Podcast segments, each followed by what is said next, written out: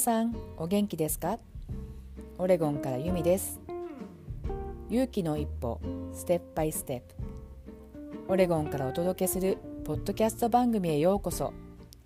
私が番組ホストのユミです。たくさんある番組の中から私を見つけてくれてありがとうございます。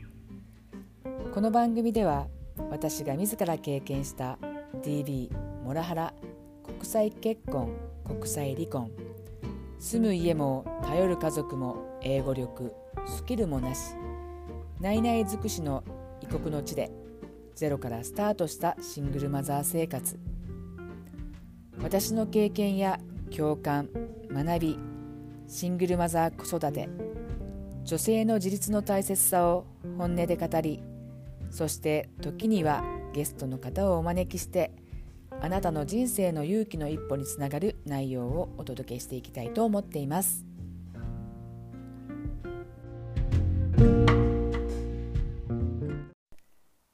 皆さんお元気ですか？オレゴンからユミです。エピソード16です。と今日ねレコーディングしてる日が2月14日です。そうあのバレンタインズデーですね。でここアメリカ、まあ、在住の方だったらご存知だと思うんですけど昨日2月13日はあのスーパーボールの日だったんですね。とスーパーボールっていうのは、えーと、フットボールの、えーと、最終決戦の日なんです。でねこのスーパーボールっていうのはね2月のまあ大体頭にあるんだけどそのコロナの前まではねその各バースポーツバーとかでもその大きなテレビスクリーンでその皆さん好きな飲み物を飲みながらそのゲームの観戦をするわけですよ。あとはね各家庭でね友達にもう本当にすごい人数集まってパーティーをしてでまあごひいきのチームを応援するわけですね。で私もねそのアメリカに住むようになってから、まあ、何回もねお招きいただいて実際に数回出たことがあるんですそのスーパーボールパーティーにね。ででもね実際ねそのフットボールって全く私の中では興味がなくってもちろんルールも何にも分かんなくって、まあ、でもまあお付き合いだったりとか、まあ、そのパーティーだから食べ物ね食べたり飲んだりとか皆さんとのお話を楽しむためにっていう感じで参加したことはあるんですけどでねあの毎年ここまあ数年というかあの私には息子がいるんですけどこのスーパーボールの日っていうのはやっぱ男の人ってことでパパと、まあ、そのフットボール観戦をそのスーパーボール観戦をしたいっていう風で、まあ、大概息子はねパパの家に行ってたんですそのスーパーボールの日は。で私は何かしてたかっていうとその友達もね友達の旦那さんもスーパーボールのパーティーに行くからその友達と私はなんかワイナリー行ったりとかその、まあ、静かに、まあ、女の子同士で女の子だって女子で、まあ、楽しんだとかっていうのを過ごしてたんだけど昨日はねあの今年のスーパーボールは、まあ、たまたままあいろんな事情が重なって、あ、息子と過ごすことになったわけなんですよ。でねあの私のことをフォローしてくださってる方とかはご存知だと思うんですけどうちにはテレビがないです。もう10年以上になりますね。テレビがないんですね。で、まあ、息子はスーパーボールが見たいと。でまあこの今ね便利なご時世なのでインターネットで、まあ、スーパーボールを息子は見るわけですよ。で私の中でそのフットボールっていうのはもう全くそのルールが分からなくって唯一知ってるのはその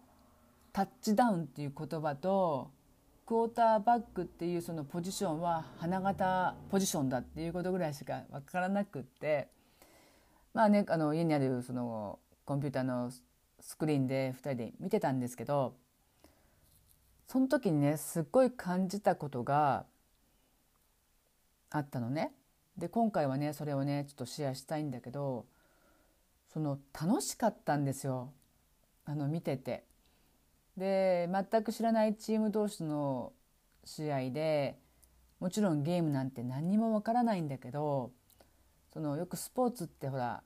あの最後の1分1秒まで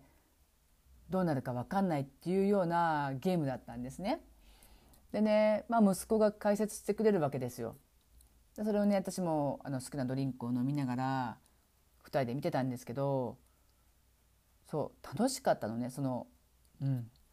でふと改めて思ったのがその何をするかどこへ行くか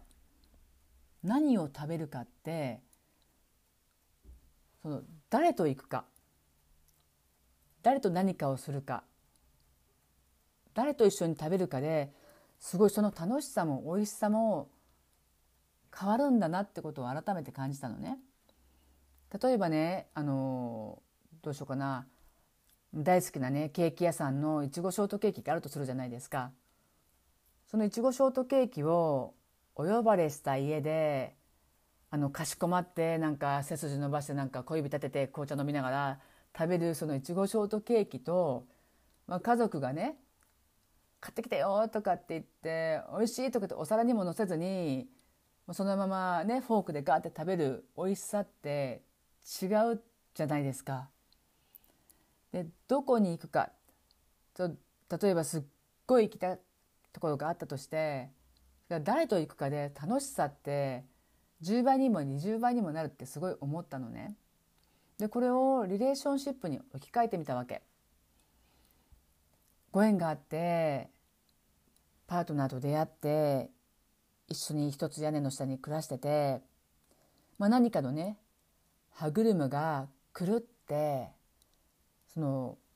よく世間で言う自分らしくいられなくなった時私も「らしく」って何やねんっていうんでちょっと調べてみたんですよ。でねあの日本語表現辞典によると自分の特徴や性質を十分に発揮する様意識して抑制するのではなくあるがままの姿でいる様っていうふうに書いてあったのね。そうあるがままっていうのはもう本当に自分が自分でいられる感じ？っ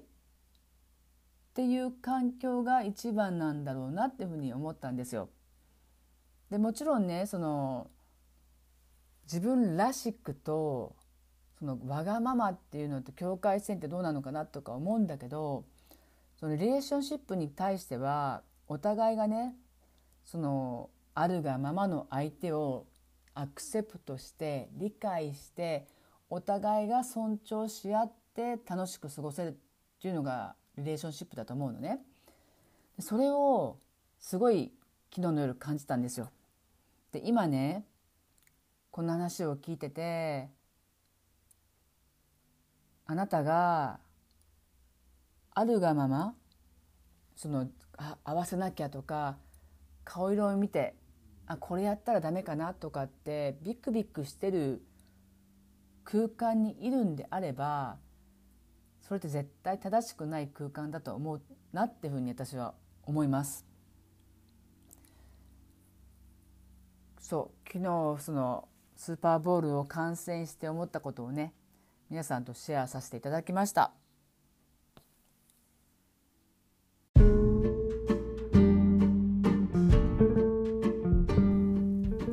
回も最後までご視聴いただきありがとうございました。どこへ行くか行きたいところ。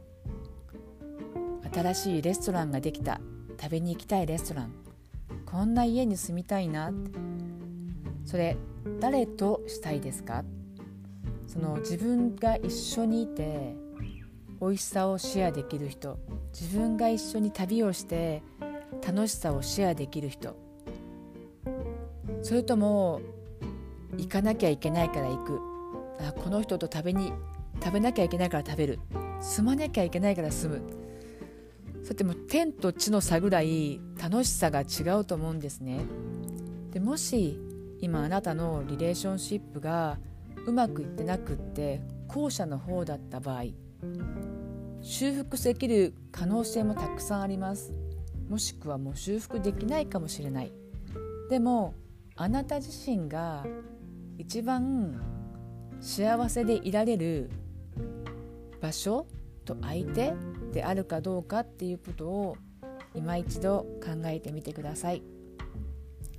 もしあなたの心に刺さるエピソードがありましたらフォローしていただけたら励みになります。あとご質問ご意見も承っています。ではまた次のエピソードでお会いしましょう。